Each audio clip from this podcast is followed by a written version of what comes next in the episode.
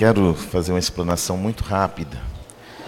Você sabe que eu, é difícil eu ser rápido, mas eu vou tentar. Ai, ai. Graça e paz, povo de Deus. Queridos, esse culto é muito importante, porque ele fala daquilo que muitas vezes nós nos desapercebemos. Desapercebemos da importância de sermos gratos. E gratidão significa reconhecimento. Quando eu reconheço, querido, tudo muda. Gostaria que você prestasse um pouquinho mais de atenção, não deixe nada distrair você em nome de Jesus. Nós vivemos rodeados de muitas necessidades. Nós entramos na igreja porque nós queremos algo de Deus. Deus faz. Será que o Senhor pode fazer ontem? E a gente está sempre com uma prioridade. A gente está sempre vindo no culto porque a gente espera e a gente gera uma expectativa de que Deus vai fazer. E a gente sabe que Ele é bom e Ele faz. A questão não é se Ele faz ou se Ele não faz. É entender que até quando Ele não faz, isso contribui para que nós nos tornemos cada vez mais parecidos com Ele. Geralmente a gente vem ao culto com a visão daquilo que Deus ainda vai fazer. E a gente se esquece de tudo que ele já fez.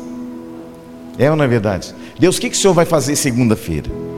Deus, o que, que o Senhor vai fazer o mês? O que, que o Senhor vai fazer no ano que vem? O culto gratidão, ele leva a gente a entender sobre algo que o Senhor já fez e de algo que Ele ainda está fazendo em nós. Irmãos, gratidão é uma chave essencial para você ir mais longe. A nossa alma está sempre em busca de alguma coisa. A gente quer alguma coisa. A alma ela é insaciável. Aí você, quando você é criança, você o dia que eu tiver uma bicicleta, vou ser feliz. Aí você ganha uma bicicleta. Aí você cresce um pouco mais e você pensa, no dia que eu tiver uma moto, eu vou ser feliz. Aí você vai ah, entendendo que aí você toma chuva e sol e frio, aí não, o dia que eu tiver um carro, aí eu vou ser feliz. E a alma ela é insaciável. Não, o dia que eu for um profissional nessa área, eu vou ser feliz. Não, o dia que eu casar, eu vou ser feliz. Não, o dia que eu tiver filho, eu vou ser feliz. O dia que eu estiver, estiver naquela multinacional, ah, não, aí eu vou ser feliz. E a gente coloca um, um monte de coisas e a nossa alma ela é insaciável. A alma inquieta. O salmista no capítulo 103, ele vai repetir: Bendiga a minha alma ao Senhor. Três vezes. Porque a alma, querida, ela, ela quer sempre as coisas que dão prazer. O salmista faz a alma lembrar que é o Senhor quem nos faz chegar aonde a gente precisa chegar. Lá em Lucas, 19, lá em Lucas 12, 19, um homem, ele está se vangloriando com os seus bens. E ele fala: Ó oh, minha alma, come, bebe, regala-te, tens muitos bens para muitos anos. E do céu, uma voz bradou dizendo: Louco, esta noite te pedirão a tua alma, e o que tens? Para quem será?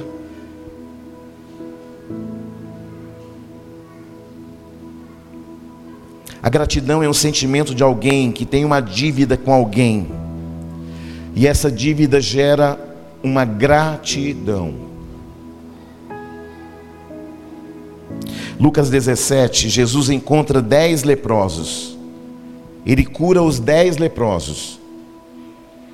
Nove vão embora. Mas um dos dez volta para agradecer a Jesus. E ele vem tomado por um sentimento de gratidão, ou seja, de reconhecimento.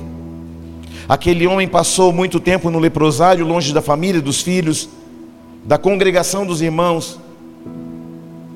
Alguém que estava isolado e que não teria possibilidade de nunca mais voltar em casa, de abraçar os seus filhos, a sua esposa e os seus amigos. Só que nove se esqueceram disso. Mas um homem A palavra diz que um homem retornou. E esse homem é tomado por uma gratidão.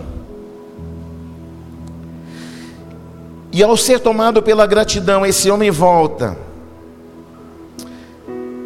E ele sabe onde estava, e ele sabe o que não poderia. E ele fala: Senhor, muito obrigado, porque o Senhor fez algo impossível na minha vida. Preste atenção que vou falar para você. Quantos leprosos eram? Quantos voltaram? Agora preste mais atenção ainda, redobre a sua atenção. Nove receberam milagre, sim ou não? Dez receberam milagre, sim ou não? Mas apenas um voltou, sim ou não? Só que a gratidão, ela traz uma chave de salvação. Nove foram embora, agradecidos, assim, entre aspas. Porque muitas vezes nós, nossos anseios, nos faz entender que a gente merece. Recebi porque sou bom. Recebi porque eu mereço. Só que um homem volta e o Senhor fala assim: agora você veio agradecer e agora você está salvo.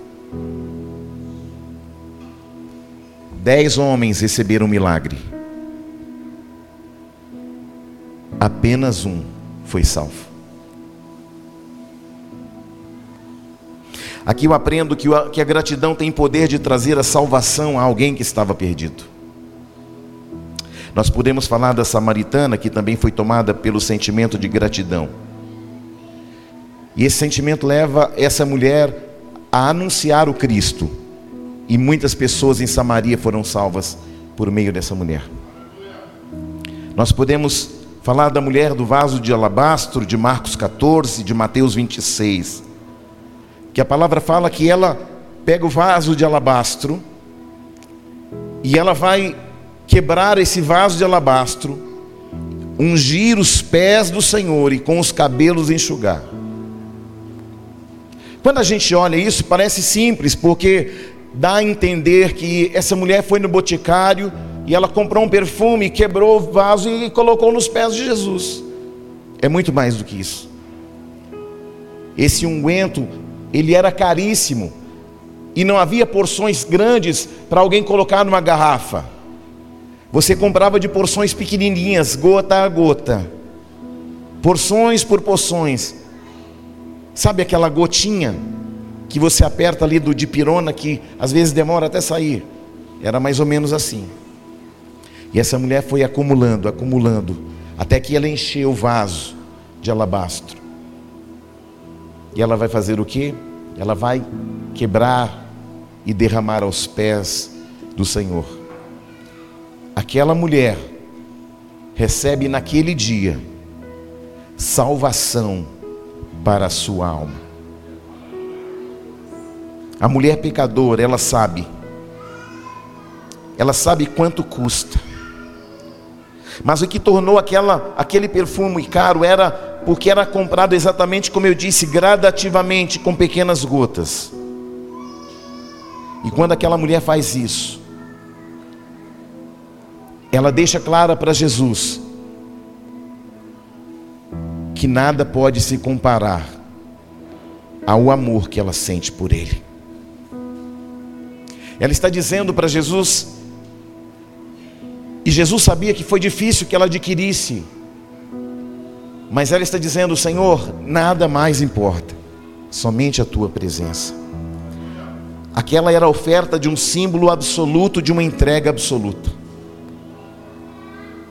O que tocou o Senhor Jesus não foi o perfume, mas a entrega pessoal daquela mulher, a gratidão daquela mulher.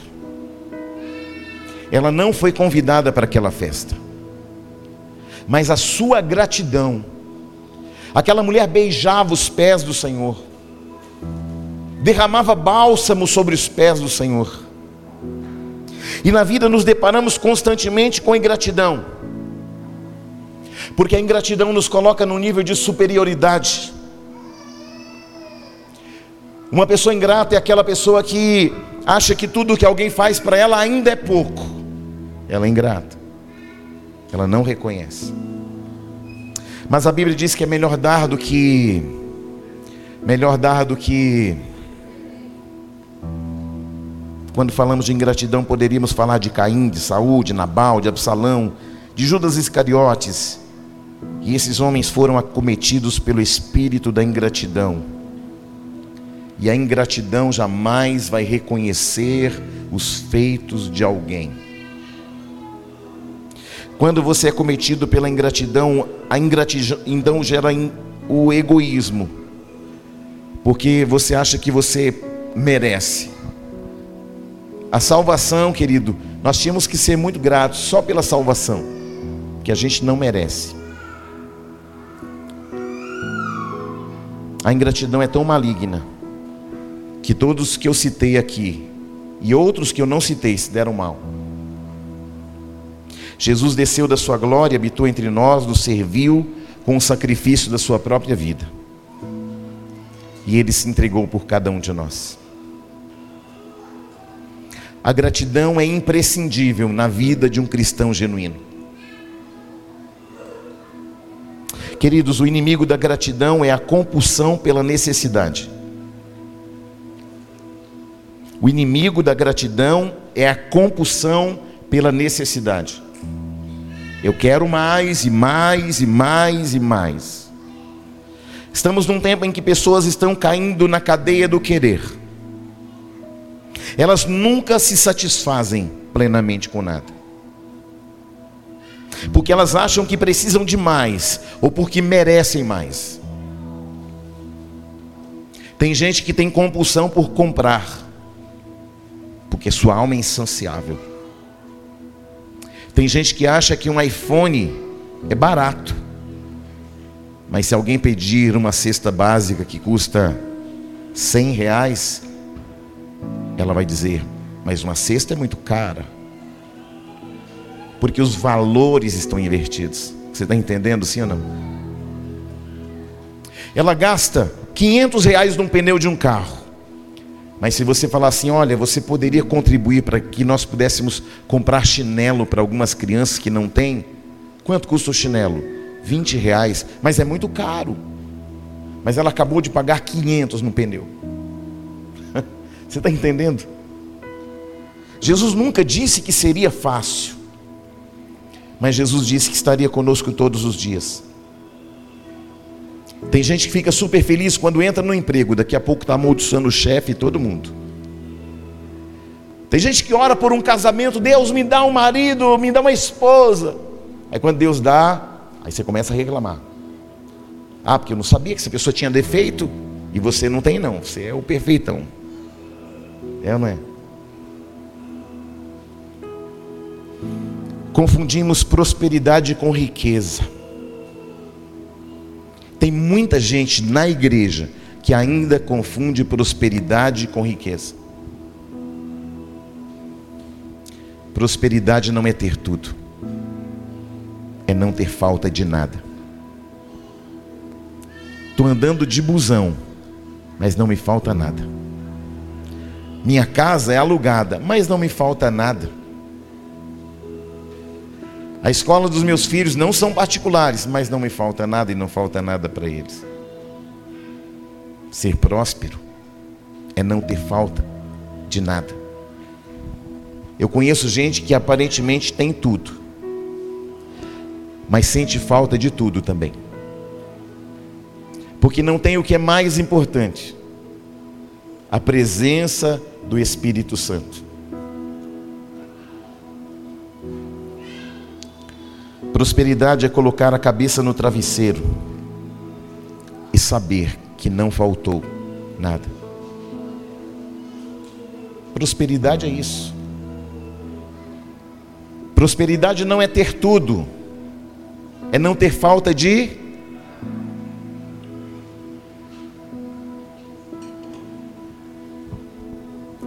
O livro mais mal-humorado da Bíblia foi escrito por o rei, pelo rei mais rico que a terra já teve.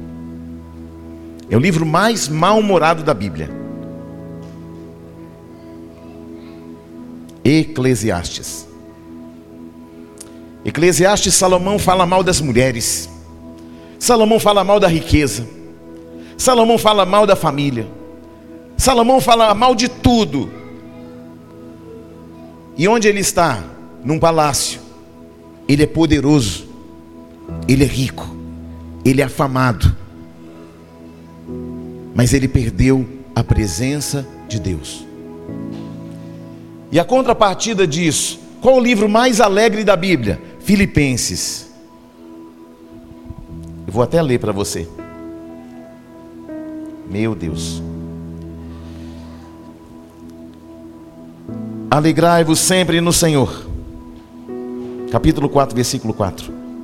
Outra vez vos digo: alegrai-vos. Seja a vossa moderação conhecida de todos os homens, perto está o Senhor. Não andeis ansiosos de coisa alguma, em tudo, porém, sejam conhecidas diante de Deus vossas petições, pela oração e pela súplica, com ações de graças. E a paz de Deus, que excede todo entendimento, guardará vosso coração e a vossa mente em Cristo Jesus. Versículo 11. Eu vou ler o 10.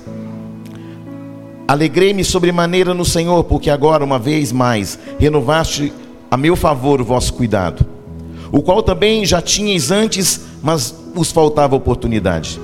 Digo isto, não por causa da pobreza, porque aprendi a viver contente em toda e qualquer situação. Sei estar humilhado, como também ser honrado. De tudo e em todas as circunstâncias já tenho experiência, tanto de fartura como de fome, assim de abundância como de escassez. Tudo posso naquele que me fortalece. O livro mais mal-humorado da Bíblia, Eclesiastes, aonde Salomão está? Num palácio. O livro mais feliz da Bíblia, aonde Paulo está? Preso. Parece incoerente, não parece? É porque não se trata do lugar. Se trata do como você entendeu os processos que Deus está fazendo. Nosso presente de Natal ontem foi a máquina que pifou, puff, pegou fogo. A máquina de lavar roupa. Aí hoje eu vinha para cá com os meninos e falei assim: ó, nós temos que agradecer a Deus que a máquina queimou. Ah, mas pai, como é que agradecer que a. Porque em tudo dai graças. Deus deu, Deus tirou, louvado seja o nome. Você está entendendo isso? Você sabe qual é o nosso maior problema? A gente só agradece quando tudo vai bem. Só que nos esquecemos que as, algumas coisas que vão mal, Deus também está tratando conosco. Por quê? Porque você é mais importante do que tudo que você possui. Perceba, Salomão estava no palácio, estava infeliz.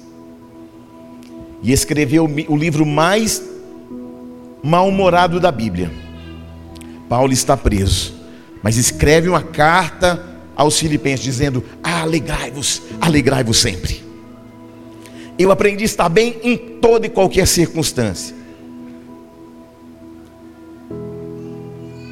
Ele está escrevendo uma carta bem-humorada, feliz da vida, gerando uma expectativa em Deus sobre a igreja de Filipos. Ele está falando: alegrai-vos sempre. Sabe o que está dizendo? Não é o lugar não é sobre o lugar, é sobre quem está no lugar que está. Você está aí não? Nós precisamos aprender.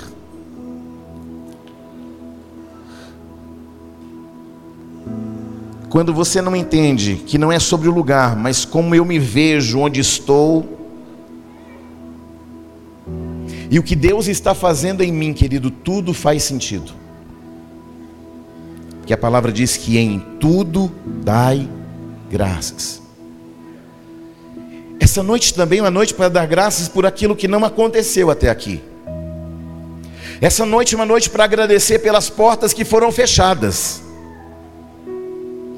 Essa noite é uma noite para agradecer pelas coisas que você planejou e não deram de acordo com aquilo que você criou como expectativa. Em tudo, dai graças. Não é sobre o que aconteceu, não é sobre o que você planejou, é sobre quem nos tornamos. Porque mais importante do que aquilo que Deus te dá, é aquilo que Ele te torna. E quando nós entendemos isso, tudo faz sentido.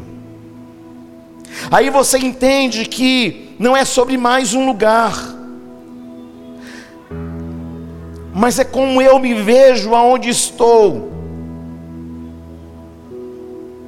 Porque tem gente que acha que no dia que ela comprar um carro melhor, ela vai ser feliz. Gratidão é reconhecer a Deus em todos os seus caminhos, sob quaisquer circunstâncias. Você já agradeceu a Deus por tudo que deu errado? Não parece incoerente? Sim ou não? Não, mas eu merecia. Em tudo dai. A porta se abriu, em tudo dai. A porta se fechou, em tudo dai. Aconteceu como você planejou, então dai. Não aconteceu nada do que você planejou, então dai. A porta se abriu, dai. A porta se fechou. Está empregado, dai.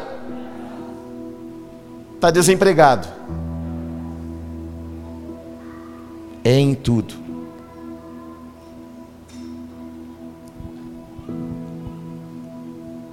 A ingratidão retém as bênçãos de Deus.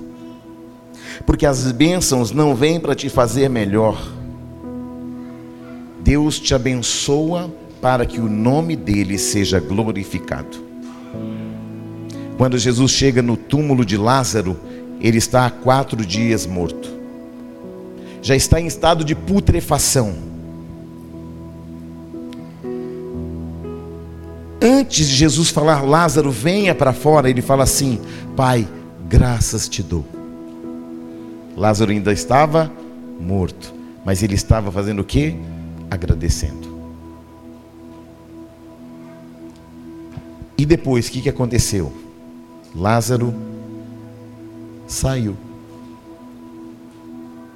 Deus não te abençoa para te mimar, mas para que tudo aquilo que acontece na tua vida glorifique o nome dEle.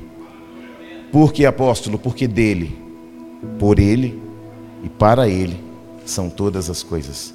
Dele, por Ele e para Ele são todas as coisas não tem nada a ver conosco, tem a ver com a glória de Deus. Será que você é grato, você marido, por cada refeição que a sua esposa preparou para você? Ou que o seu marido preparou para você? Que é mais raro ainda. Não vou nem pedir para os homens levantar a mão porque vai passar vergonha. E eu vou ser o primeiro a passar vergonha. Que se eu for fritar o ovo, zebrou, irmão. Faz, faz marrom, marromeno. Mas também tem homens aqui que cozinham melhor que as mulheres. Tem uns homens aqui que não são fracos, não. Aleluia. Vou citar só dois. Não, vou citar não, senão a esposa vai ficar envergonhada assim não. Glória a Deus. Em tudo dai Olhe para alguém e fala assim: não tem nada a ver com você. Tudo que Deus fez, tudo que Deus vai fazer, e até o que Ele não fez, é para que o nome dEle seja glorificado. Amém. Aleluia.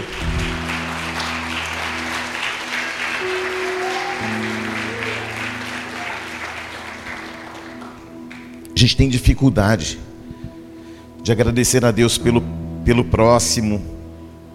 Irmão, fala a verdade, não precisa falar, mas conviver com você não é tão fácil assim não, irmão. Só de só dessa pessoa conviver do seu lado, você já tem que graças te dou, Senhor, que essa pessoa me atolera. Você já agradeceu a Deus pela roupa passada, lavada? Você já agradeceu a Deus por cada quarta-feira que você chega aqui, essa igreja está preparada para receber você. Cada domingo. Você já agradeceu a Deus pelo ar que você respira? pelos mínimos detalhes, pela saúde que você tem, pelos filhos que você tem, pelos filhos que você não tem também. Porque em tudo dai. Se você caminha, dai graça. Se você não caminha, dai graça também. Porque em tudo dai graça. Tudo é para a glória de Deus. E o que a gente perde é para a glória de Deus. O que a gente ganha é para a glória de Deus também. Eu gostaria que você gravasse essas duas coisas que eu vou falar agora, que eu já falei, mas para ficar didático. Não é sobre o lugar, é sobre quem está no lugar. Salomão estava no palácio, estava infeliz. Estava mal-humorado, chateado. Paulo está preso. Está escrevendo cartas dizendo para a igreja: alegrai-vos, alegrai-vos sempre. Uh! Não deveria ser diferente? Ou oh, mas outro no palácio que tinha que estar glorificando. Mas é inverso. O do palácio está mal-humorado, está chateado, está tomado de ingratidão. Tudo é correr atrás do vento. Olha a ingratidão. Não adiantou nada. Essas mulheres me atrapalharam a minha vida. Não case não, hein? Olha, olha como o homem está por aqui. Do outro lado, Paulo está lá. Alegrai-vos. Eu já sei e aprendi a viver contente em toda e qualquer circunstância. Será que nós já aprendemos a nos contentar com toda e qualquer circunstância? Que tem gente que acha assim: ah, Deus não me ama mais, está passando uma luta. Deus não ouve a minha oração, eu não fui curado. Cadê Deus? Ou alguém da tua casa fala assim: cadê o teu Deus? Olha a mulher de Jó. Amaldiçoa esse teu Deus e morre. Quando estava tudo bem, era o nosso Deus. Agora, quando a coisa ficou preta, é o teu Deus. Você está entendendo isso ou não? Se coloque de pé por um instante. Onde está o ministério de louvor?